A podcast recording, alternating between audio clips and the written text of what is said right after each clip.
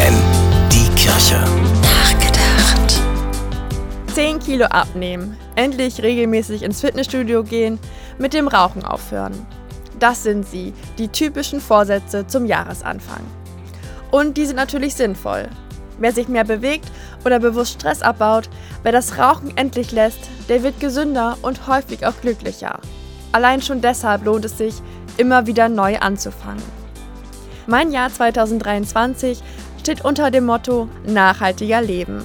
Die Anregung, weniger sinnloses Zeug kaufen, Dinge auch mal versuchen zu reparieren, anstatt sie direkt wegzuwerfen und meine Habseligkeiten mehr wertschätzen.